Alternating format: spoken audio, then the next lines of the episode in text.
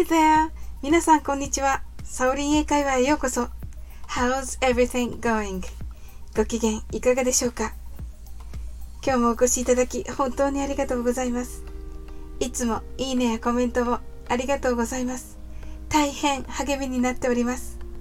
この番組はお好きなことをしながら耳だけこちらに傾けていただく聞くだけ英会話をコンセプトにお送りしています。ゆったりと気軽な気持ちで楽しく聞いてくださいね。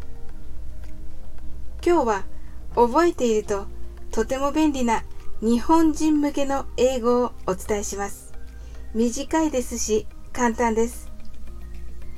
和をもって尊しとなすが美徳とされる日本人。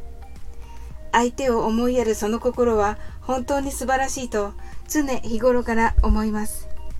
ところが自己主張の強い英語を話す上ではこれが困る場面が多々あります。英語はどうしても Yes, No と白黒はっきりつけることを優先させる言語です。じゃあもう諦めるしかないのかというとそうではありません。論理的に言い切った後にある言葉をつけると私たち日本人でも気兼ねなく英語を話すことができます。それは、なんとなくという表現です。例えば、室内が冷暖房で暑かったり寒かったりしますよね。自分はちょっと寒いけど我慢できないわけでもないし、暑がりの人がいるかもしれない。日本人である私はよくこう思って何も言いません。しかし、このなんとなくを使うと、なんとなく寒いですねということができます。なんとなくは英語で somehow と言います。スペルは s, o, m, e, h, o, w です。これがいくらかという意味の some とどうやっていくつかのという時に使う how が合わさっている単語だと思えば覚えやすいですね。これは言いづらいなという時にも使いますし、これを言いたいけど言っちゃうと勘違いされそうとかいう時など、この somehow はとても使えます。先ほどのなんとなく寒いですね。は It's cold somehow. なんとなく暑いですね。だと It's hot somehow.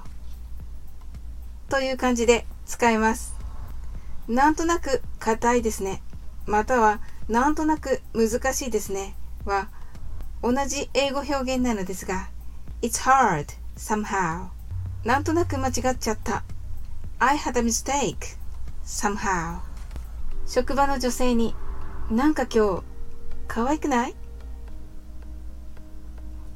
?You look cute today somehow とか職場の男性になんか今日いけてない ?You look cool today somehow など短いですし覚えやすいのでぜひ覚えて使ってみてください。それではなんとなく寒くない ?It's cold somehow を練習してみましょう。はじめはゆっくりです。